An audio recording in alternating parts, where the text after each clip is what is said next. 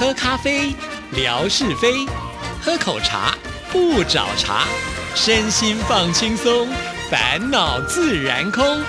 央广即时通，互动更畅通。亲爱的听众朋友，大家好，欢迎收听今天的央广即时通，我是谭志毅。呃，就在前几天吧，志毅好像收到了霞总传来的照片，是有关于乐山啊，我就突然想到。对了，我去年八月份的时候去了乐山看大佛，我好像没有在节目当中跟听众朋友做分享，我就努力的回想回想，我到底讲到哪里啊？我后来有一点点印象当中，就是我只介绍了我飞到了成都，呃，在机场见到了强总、霞总他们接机哈，呃，很开心，然后呢会和贾颖一起呢先到成都，我们最先造访的就是锦里啊，那锦里这个地地方其实也是因为。之前有听众朋友传了照片，我觉得哎，这个地方好特别哦，所以呢也请他们带记忆去看啊。那后来呢，霞总就带我们去吃非常高级的晚餐呢。据说呃，这个饭店呢也是台湾的老板开的哈。那霞总的这个人缘非常的好，还有认识厨师，好像厨师是他的同学吧。所以那天呢有特别的招待我们，非常的丰盛啊，而且很高档。后来呢，呃，就吃完了这个晚餐之后，又带我们去宽窄巷走走。好，那我其实一开始要决定来成都的时候，有稍微做了一下功课。所有的来到成都的朋友们，大概都会来到这里，所以呢，呃，我觉得我好像也是有那种朝圣的心态啊。好，那第二天呢，志毅要求在成都最想要见的就是熊猫。我还记得我有跟听众朋友说过吧？其实当我知道有这趟旅程的时候，我在定行程，我在想说啊，我的每个地方都有这么多的听众朋友，我到底要选择去哪里呢？我之所以会选择。去四川的原因，当然第一个是我从来没有去过四川哈。那第二个原因就是因为从小到大，我觉得我最喜欢的动物应该就是熊猫吧。哈，那在台湾呢，我也曾经呢去呃动物园看过我们的团团圆圆，还有呢就是一样啊，就是他们生的这个小孩啊，就很可爱，很小很小的时候我就去看它了。所以我对熊猫有特殊的情节。再加上呢，其实我的妈妈呃之前曾经也有去过熊猫基地，我还记得她拍了一张照。片是一个瓷盘呢，到现在呢还放在我娘家的客厅当中。那个瓷盘的外缘的地方呢，就是有竹子啦，有熊猫哈，看起来很温馨可爱。然后呢，我妈妈还买了一只熊猫，就是它有呃负电池的那一种，就是呢，你如果呢把它打开，那个熊猫还会走路啊，好可爱，好可爱的样子哦。好，所以我对熊猫有特殊的情感，因此呢，我就说我要去 看熊猫，因为。最好一口气可以让我看到很多很多的熊猫，呃，这个理由就会让我觉得选择呃来到四川。另外一个理由呢，就是我曾经在电视上看过就是乐山大佛的介绍，第一次看到那个画面的时候，我真的觉得整个人被震慑住了，因为一座山就是一个佛这么大。在一千两百多年前，当时的古人又没有现在的技术，是怎么样来建造这一座佛的？所以我真的是觉得这个一定要来看哈。所以当时呢，我就想说，哎，有两个点，那这个地方应该是很值得我想要去造访的。于是我就呃联系了霞总。其实我对地理没有什么很大的概念啊，那我就跟霞总说，如果我要去呃看大佛，方不方便哈？那因为霞总呢在呃夹江跟乐山是很。近的，他马上就说没问题，很近的，开车一下子就到了啊。呃，后来我就想说，哎，真的哦，那就有机会去。后来也是经由霞总的推荐呢，就说除了去乐山之外呢，还可以去呃峨眉山朝圣呢。哇，峨眉山也是一个相当有名的景点呢。然后呢，又是这个普贤菩萨的呃成佛的道场啊。那我自己本身是一个佛教徒，能够去这些地方呢，我觉得也是很荣幸的一件事情啊。所以我后来就决定选择去四川了啊。那我们结束了。成都的行程之后呢，就呃，因为往这个呃乐山的方向前进啊。那在此之前呢，要跟听众朋友复习一下啊。其实我们这趟旅程呢，呃，对霞总或者是对贾颖啊，呃来讲，我都觉得有点不太好意思，因为我的先生在呃出发之前，大概就是六月初还是五月底吧，哈，他打羽毛球的时候，呃，脚受伤了。这个小受伤呢，还蛮严重的，是他的这个脚筋断。了，所以是经由这个手术，呃，再把它缝合好啊。那开过刀的脚呢，它不是马上能能够恢复，还必须要打上。石膏，而且呢还要穿那个石膏鞋啊。那医生说最快可能要三个月以后才能够比较稍微正常一点点的走路啊。可是眼看着我们就要出去旅行了，所以呢，其实我们也蛮紧张的。但是呢，我先生说他很坚持想要去啊。那呃，他既然坚持嘛，所以也没办法。所以我们很多的行程呢，都会稍微的有一些为了配合他做一些取舍哈。那像一开始呢，我们要去呃乐山看大佛的时候，就是因为我先生他的脚可能不方便去爬那些阶梯，会走得很累，所以霞总很贴心啊，一开始就跟我们说，我们就搭船来赏大佛啊。大家都知道这个大佛呢，就建在这个悬崖峭壁上哈，呃，也是三江汇流的地方，分别是闽江、青衣江还有大渡河啊，所以呢，也可以呃用搭船的方式，这样子呢就可以看到呃大佛的整个的形象啊，因为毕竟大佛太大了，如果你爬到上面去，可能只能看部分，还没有办法一览全景。我觉得哎也不错哈，尤其呢能够搭船，听起来就觉得很舒服的感觉。不过呢，在我们到达乐山之前几天呢，好像有下过大雨啊。虽然我们当天天气真的是非常的好，是很炎热的夏天，呃，但是呃，因为下过大雨之后呢，这个地方的水位呢就暴涨了，而且水势非常的湍急，所以当天所有的这个游客的乘船呢，通通都被取消了。所以很可惜啊，我们都已经找好停车位，要准备去搭船了，结果就说这个船不能搭啊，只能呢亲自啊爬上去看。所以呢，虾总又带着我们呢，又继续开车呢，就要开到这个山脚下的入口处啊。其实，在呃沿路的时候呢，依着江畔在开车，霞总还跟志毅讲说：“你赶快看呢，现在就可以看到大佛的脸。”哇，当下那个画面到现在我都觉得还是非常的震撼，真的好大哦！而且我就觉得哇，我的心愿又要完成了，而且是这么的接近。其实那个内心是很激动的。好，那我们呃到了这个大佛的呃这个入口处的时候呢，要买门票嘛，哈，因为现在也都是采用实名制的方式，必须要透过我们自己的证件呢，呃，来买票，而且要排队依序呢进入到这个呃景区。就是因为呢人还算蛮多的，所以我们稍微有等待一下，但是呢秩序都非常的好啊。其实我觉得看大佛没有非常的辛苦，因为从入口处呢，呃，一开始它是会让你爬到就是大佛的头顶的地方啊。大佛呢有七十一米高啊，据说应该是二十五层楼左右。想想看，如果我们要呃从这个山脚下爬上去到到它的头顶上，是不是感觉会很累呢？其实并没有哎，因为我觉得呃这样子一个入口处的设计呢，呃是蛮和缓的啊，呃也不会让你就是走得很辛苦。尤其它沿途有很多东西是可以看的啊，比方说在它的这个呃山壁上呢，都会有一些雕刻，甚至呢有一些佛像。或者是呢一些字或符号，比方说像回头是岸啊这样子呢，都是相当经典的，在很多的大家旅游部落格当中都可以看到，一定会贴出啊。那我也不免俗的有拍，也有贴出来了啊。那是跟所有的这个观光客都是一样的，而且沿途呢会有一些凉亭哈，那你可以呢走累了休息一下，不用呢好像啊很急的一定要走到大佛的身边哈。所以我觉得这样子这种设计上来讲，对于一个像我这样呢没什么体力的人。人呢都不会觉得非常的吃力啊！除了看山壁有景色之外呢，其实往下看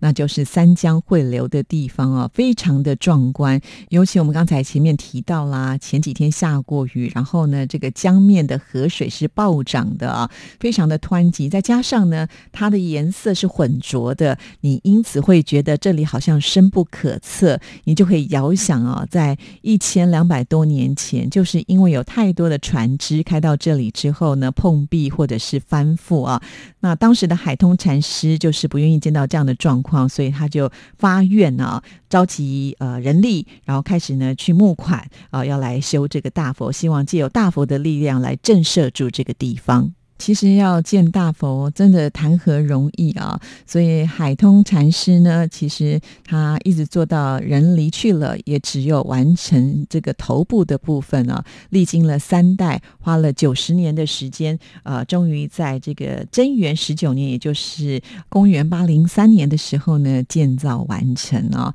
所以现在算一算呢，真的是超过了一千两百年，依然呢伫立在那儿啊。其实我们运气蛮不错的，据玉霞总说，好像之前有做维修哈，所以呃，我之前看旅游书上的这个大佛啊，因为他的脸上呢比较呃也多一些这种历史的沧桑的伤痕哈。那我们去的时候其实有经过修复，所以我们看到的大佛呢，他的面容呢，还有他的法相呢，都比起我看别人的部落格或者是旅游书上来讲呢，干净的多很多啊，甚至呢，我都觉得有一点红润的感觉，包括他他的身体的部分也是如此啊，所以我觉得在这个时刻来看呢，真的是很幸运。好，刚才志毅有提到，就是我们一开始的时候就会爬到他的这个头顶的部分哈，那你也可以呢，就是往下走，一直可以到大佛他的脚边啊。我还看过别人的旅游书上啊，就是人啊站在大佛的这个脚旁边呢，呃，高度都还不及他的脚趾的厚度啊，可想而知那样子的一个壮阔啊。其实古人他们是怎么样去拿捏那个比例，哈，能够建造出这样的一个佛？我觉得那个真的是我们现在很难去想象哈。他们呃用什么样的工具可以呢，把一个大佛的全身的比例算得如此的精确，而且能够呃完整的建造出来？我觉得这是一个很不可思议的伟大的工艺啊。那目前呢，也是全中国最大的呃石雕的一座弥勒佛嘛。好，所以。啊，我能够看到，我都觉得此生那无憾呢，你知道吗？就是你可以有一个心愿又完成了哈。那其实我并没有往下走哈，为什么要跟听众朋友解释？当天呢？又是人山人海的游客啊！要往下走的话，必须要先去排队，而且呢，那个排队已经不知道绵延了多少公里哈。那甚至还有人说，如果你现在去排队的话，可能要等四个小时以后，你才有办法能够走到大佛的脚边。那第一，我们没有那么多的时间；第二呢，呃，我们先生跟我可能也不太适合啊，因为呃，要沿着旁边的栈道走下去的话，其实它的。陡峭度呢是比我们爬上来的那种入口处来讲呢是陡多了，所以我觉得那也就算了，就放弃吧。再加上当天天气很炎热啊，所以再等下去的话，我觉得我整个人可能就要蒸发掉了。好，可是呢，我到了每个地方我都有任务的啊，所以说什么就算人多，我也要跟人家挤到可以拍到大佛的照片哈。所以听众朋友应该也有看到自己的这个微博上，如果你呃忘记的话呢，也可以翻回到在去年八月的二十二。二号这一天哈，啊，我终于能够跟大佛这么的接近，然后也终于能够跟大佛来拍合照啊。那其实我为了今天做这个节目，我特别上网去看了一下，就在想说，历经一千三百多年，当然这中间有一些维修了哈。不过呢，要挺立在山崖边一千两百多年呢，呃，还是有它一开始设计的秘密在里面。这是我呢上网查到了一个资料，就是乐山大佛呢有一个非常。非常巧妙的排水系统啊，就是在这个大佛的两个耳朵，还有它的头颅的后面有一套设计，它是看不到的，而且是隐藏的排水系统，对大佛呢起了非常重要的保护作用啊。所以时隔这么长的时间，呃，它还是能够依然呃伫立在这个山崖边呢。所以不得不佩服当时的古人，怎么能够想到呃还要做排水系统的设计，才能够维持到现在。他们该不会是天才吧？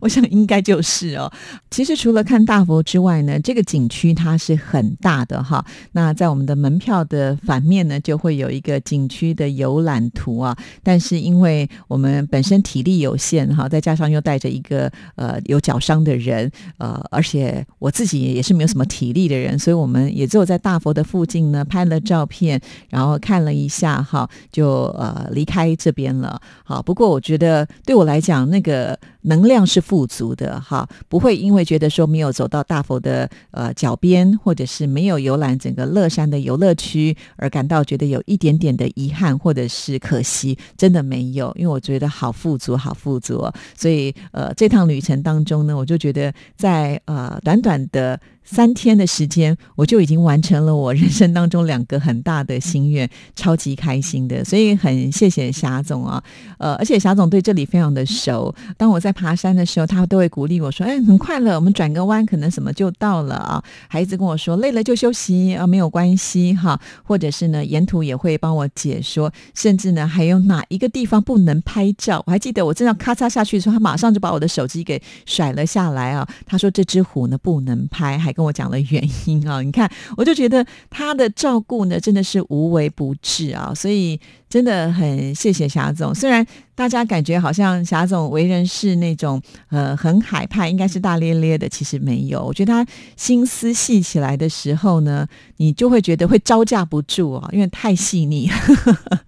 好，那呃，离开了这个乐山大佛之后呢，其实沿路的景色我都觉得非常的棒啊，所以我很推荐，如果听众朋友将来你有机会，你没有去过这个地方，那真的是很值得呢，可以来造访一趟。我觉得你一定会跟之一样，有觉得是很富足的收获哦。好，那其实当天中午呢，霞总也安排了非常棒的一个午宴啊，呃，霞总的妹妹呢，我们都叫她陈董哈。我觉得他们一家的这个女孩啊，都非常的能干。霞总呢自己是总字辈的，有自己的服装公司，也有属于自己的美容事业。她的妹妹呢，也有属于自己的这个室内设计啊，因为她自己大学学的就是是这个，也有做这样的事业。另外呢，他对餐饮也很有兴趣，所以呢，他就开了一家餐厅啊。这家餐厅呢叫做清河宴府啊，我觉得这名字好文青哦，就是呃文青的清河呢，就是道河的河。宴府的意思呢，就当然就是说，如果你们有这个喜宴的时候，可以选择这样子的一个场地啊。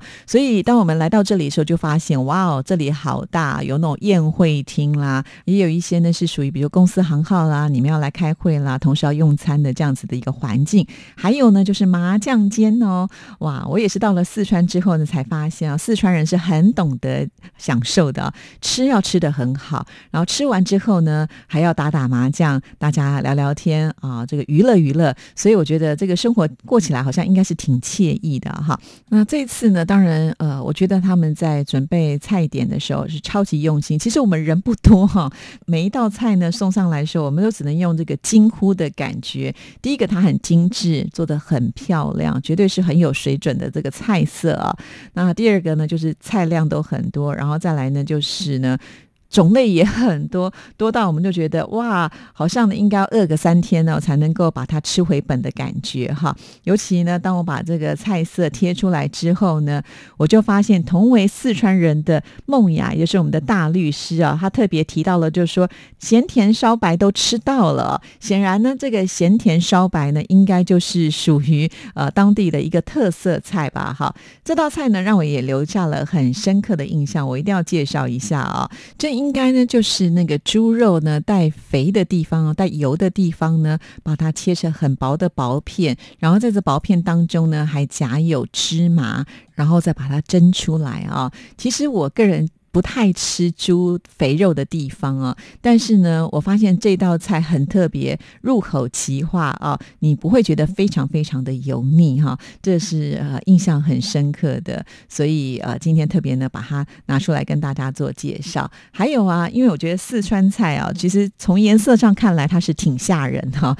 常常送上来的时候，你就会觉得说天哪，这是不是会辣到头皮发麻的那种感觉啊？当然，因为霞总呢知道呃我们的耐辣。度啊，比起他们真的就像是那个幼幼般的 哈，所以其实他们在下手的时候都比较轻一点，不至于呢让我们会觉得说哈啊辣到或者是麻到那种舌头已经失去知觉的那种样子啊，不至于。因为除了呃我的女儿 QQ 不能吃辣之外，我发现贾颖上海人好像也不太吃辣哈，所以呢我们稍微都是有这个减低辣度的一种做法吧。我还记得啊那天我要剖呃这个微。博的时候呢。呃，当时的微博最多一次只能贴九张照片，所以我还分了两篇才把它贴完哈。如果听众朋友想要知道这个咸甜烧白的话呢，就可以回到志毅在去年，也就是八月二十二号这天所贴的微博哈，就是看起来透明的那个呃肥油里面包着芝麻，然后上面呢还撒着白糖